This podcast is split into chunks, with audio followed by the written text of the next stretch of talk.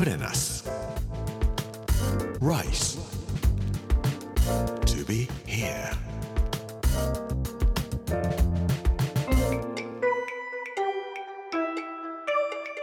こんにちは。作家の山口洋二です。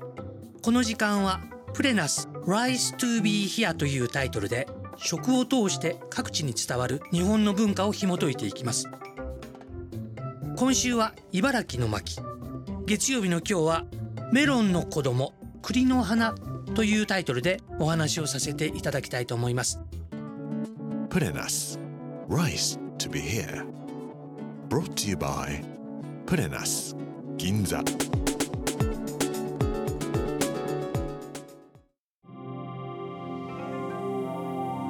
ジューシーなメロン高級な果物という感じがします。いつ頃から日本で食べられているかというと大体大正時代になってから高級メロンというのは食べられるようになったそうです。一つお話があります。物理学者の寺田虎彦という人がいます。これ夏目漱石の弟子ですけれどもメロンを食べるよと言って弟子たちを資生堂パーラーに連れて行ったそうです。弟子の一人に中谷浮吉郎という人がいらっしゃいました。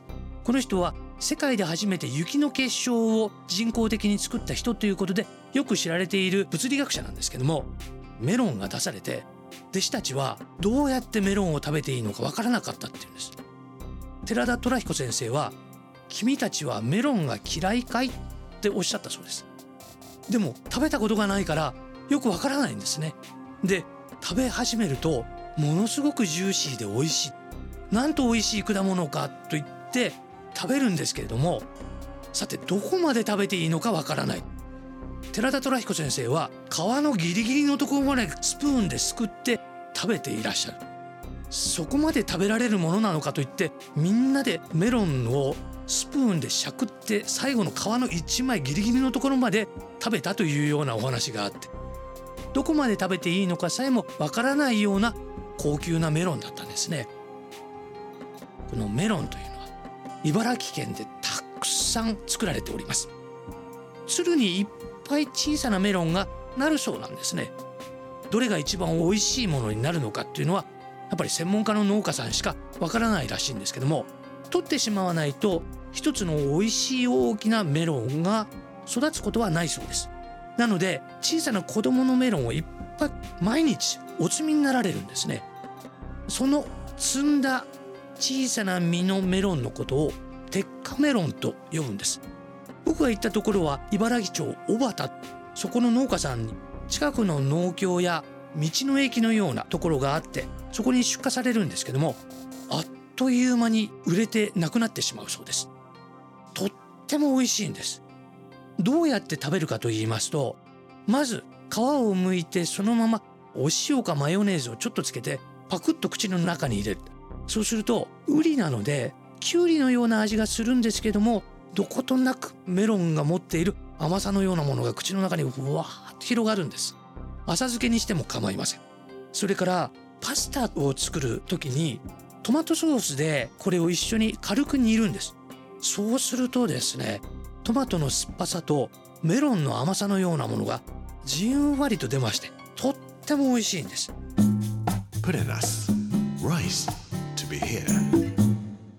春の終わりから初夏にかけて茨城県のちょうど真ん中部分にあたるんでしょうか。茨城町。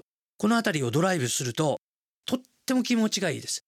関東平野がすごく広がっているところなんですね。遠くを見ると筑波山が南側に見えるぐらいで他にほとんど山はありません。とっても初夏の風が気持ちよかったりするんですがその風の中にですねフランス語で言いますとオドラムーって言うんですけども愛の匂いが漂っています。何かというと栗の花の匂いなんです。フランスにもいっぱいあります。で今頃になりますと栗の香りを愛の香りって呼ぶんですね。なんで愛の香りと呼ぶのかは実際に嗅いでみるとなんとなくわかるんではないかと思います。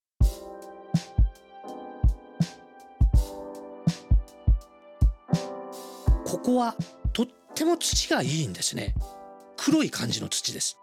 農業に適していて米作りもとっても盛んに行われています。すぐ近くに笠間焼で有名な笠間というところがあります。これも江戸時代1770年ぐらいから笠間焼というのは作られているそうです。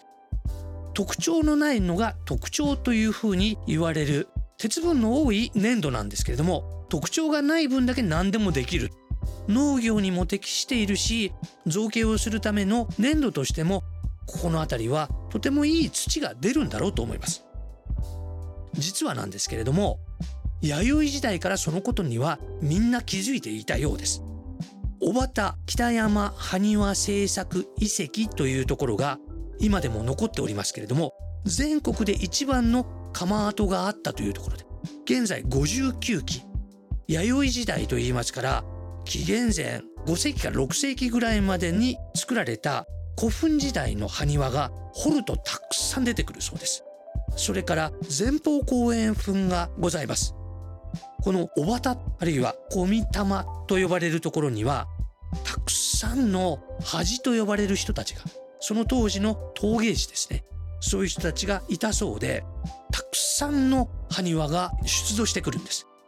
ということは農業にも適しその農業で作られたものを蓄えたりあるいはお料理をしたりというようなことで粘土でお皿を作ったりあるいは埴輪を作って先祖の人たちに捧げたりというようなこともここら辺では行われていたのではないかと思います。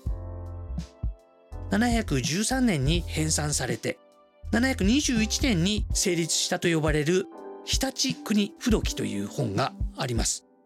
日本で一番古い本の一つというふうに呼ばれているんですけれども日立の国というふうにこの茨城県は呼ばれていました。土地が広くて海とか山の産物も多くて人々がみんな豊かに暮らしている。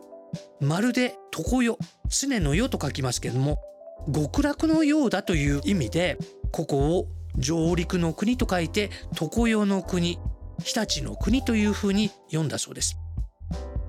夏にはメロンを食べることができます。秋になると栗もいっぱいあります。そして冬になるとお芋もたくさんできます。今でもやっぱり常世の国美味しいものがたくさんの国だろうと思います。都内からもう1時間半ぐらいで行けますので行ってみられるといいのではないかと思います。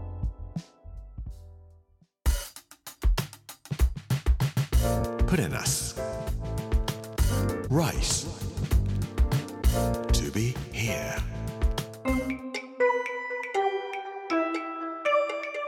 プレナス Rise to be here.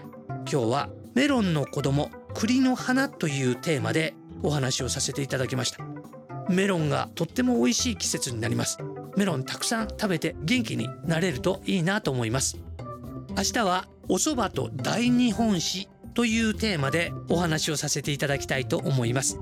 この時間お相手は作家の山口洋二でした。